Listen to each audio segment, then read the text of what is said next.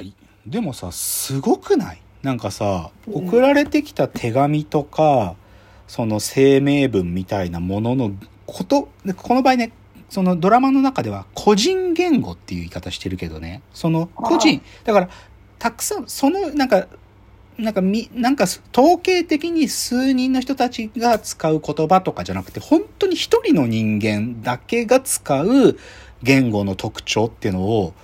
なんか分析するだけでここまで犯人像に迫れるんだってことはすごいなと思うんだよね。うん、なんかそれまで散々なんかもう IQ も低い航空会社の整備士だったやつとかさ、死ぬほど当たってたんだよ。まあ究極ね、なんかそのユナボマが送った手紙に、ちょっとね、タイプライティタイプライターで書かれてるんだけど、なんか何かをメモ書きした、その筆の跡みたいなのが残ってて、そこに書いてある文字から犯人に迫ろうとかもしてたんだよ、FBI は。けどそれはね、郵便局の職員がメモ書いてたやつの残りだってことがと、まあ、分かっちゃって、全く関係ないやつ俺たちは10年間この名前を追いかけてたのかとかいうね、そういう FBI の間抜けさもあるんだけど、でもそれがさ、声明文の分析だけでここまで近づくっていうのはすげえなと思うんだよ。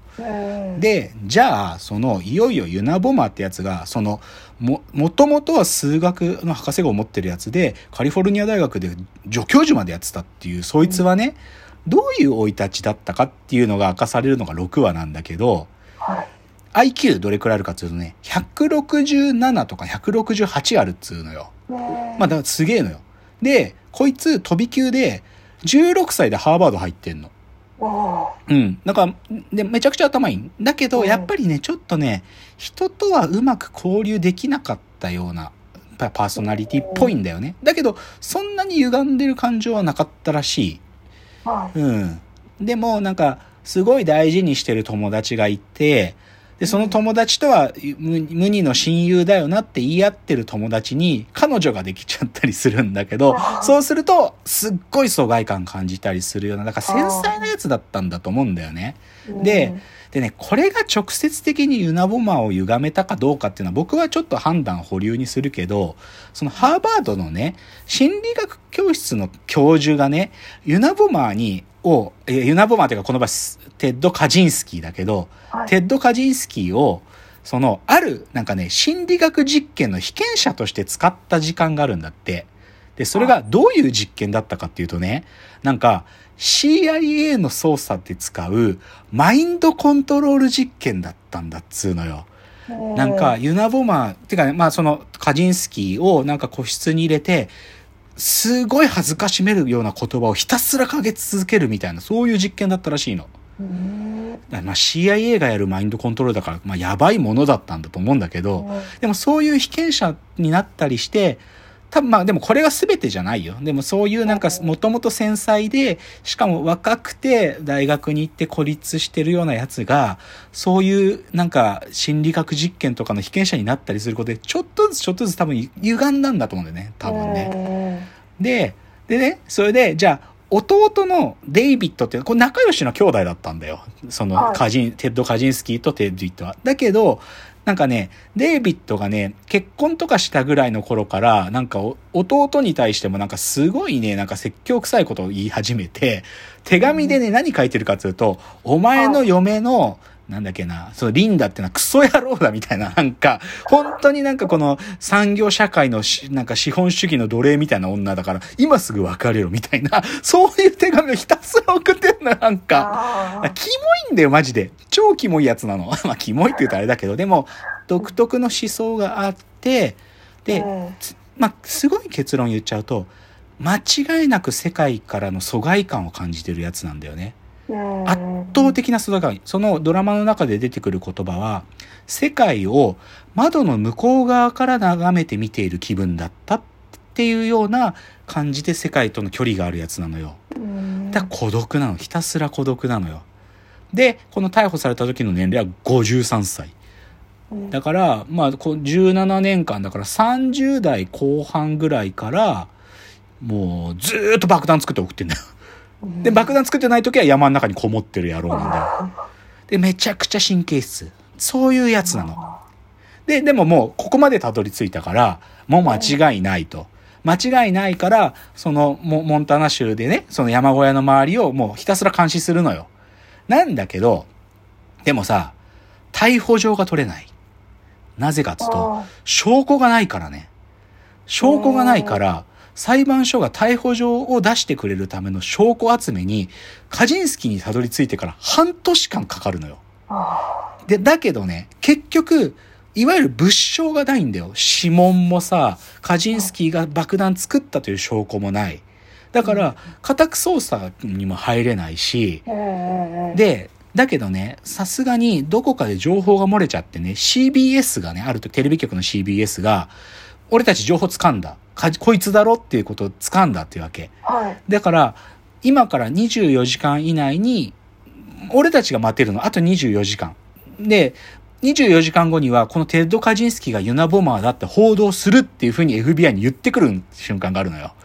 で、FBI は困っちゃうわけ。でも俺たちまだ証拠持ってないし、今ここで勇み足で捕まえちゃっても、なんか、証拠不十分で、その主張されて、ユナボマーに裁判で逃がすことになるっつんで、なんとか24時間で令状を取らなきゃって話になるのよ。で、結局、じゃあ FBI どうやって令状を取ったかっていうと、結局ね、フィッツの、あの言語学的分析、それだけで逮捕状を取るのよ。うん、まあ、だからその時にも方言語学って裁判官には説明したんだけど、はい、この文章似てるでしょ？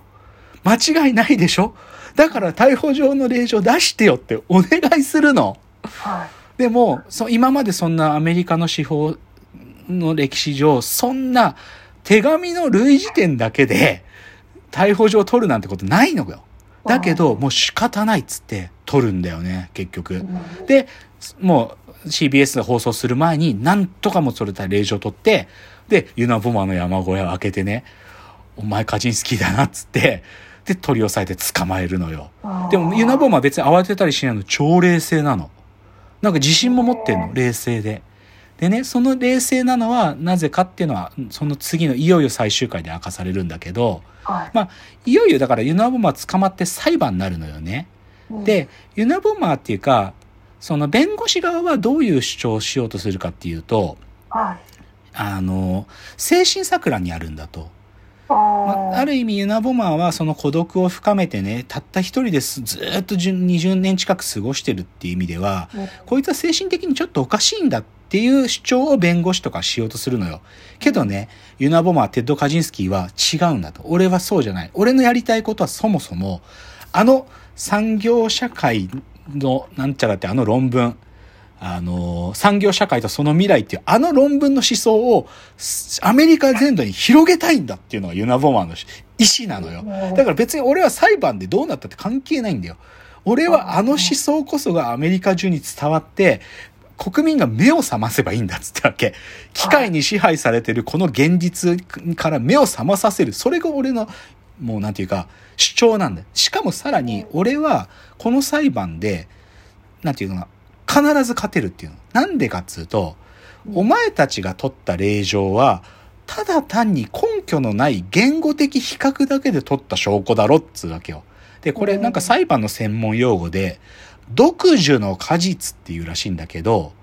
なんか、その、要は、法にのっとってない違法な証拠によって逮捕された時に使われた証拠って、全部無効になるんだって。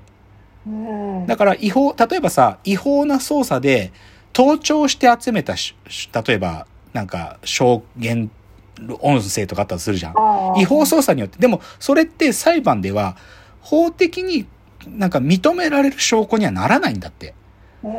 仮に本人が喋ってるテープだったとしても、違法なアプロ、違法な手続きによって集めた証拠だから。それを独樹の果実というらしいんだけど、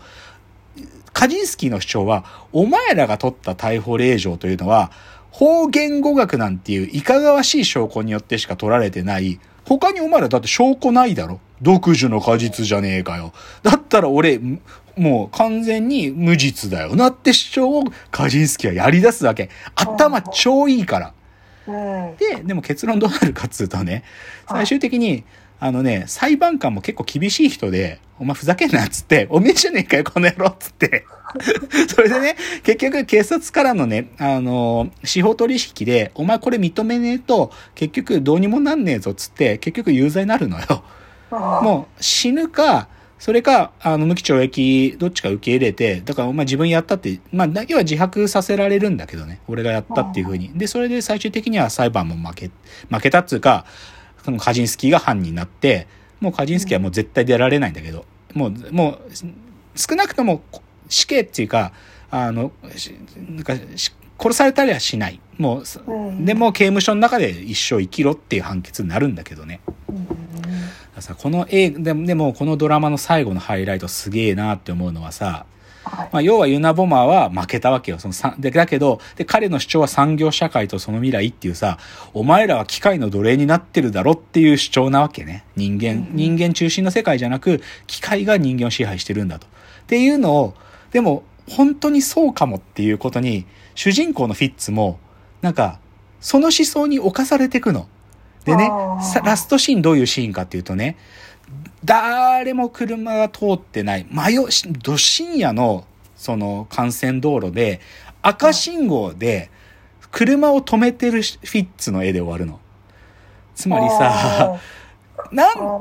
車なんか一台も通ってないのになぜ俺は赤信号で止まってるんだろうってところが描かれて、なんかある意味フィッツも自分の生活がそういうシステムに支配されて息苦しい世界だねってことが暗示されて終わるんだけど、だからある意味ユナボマーが言ってた思想ってのに実は俺たちも毒されてるよねってことが匂わされて終わるのよ。うんでもそのスリルね、それだけじゃないね、その組織ってもののシステムに支配されてる主人公たちっていうのもすげえ対比的に描かれて、めちゃくちゃスリリングな、超面白いですよ。というのがマンハントなんですね。あじゃあ次のチャプターいきますね。もう一つ紹介したいので。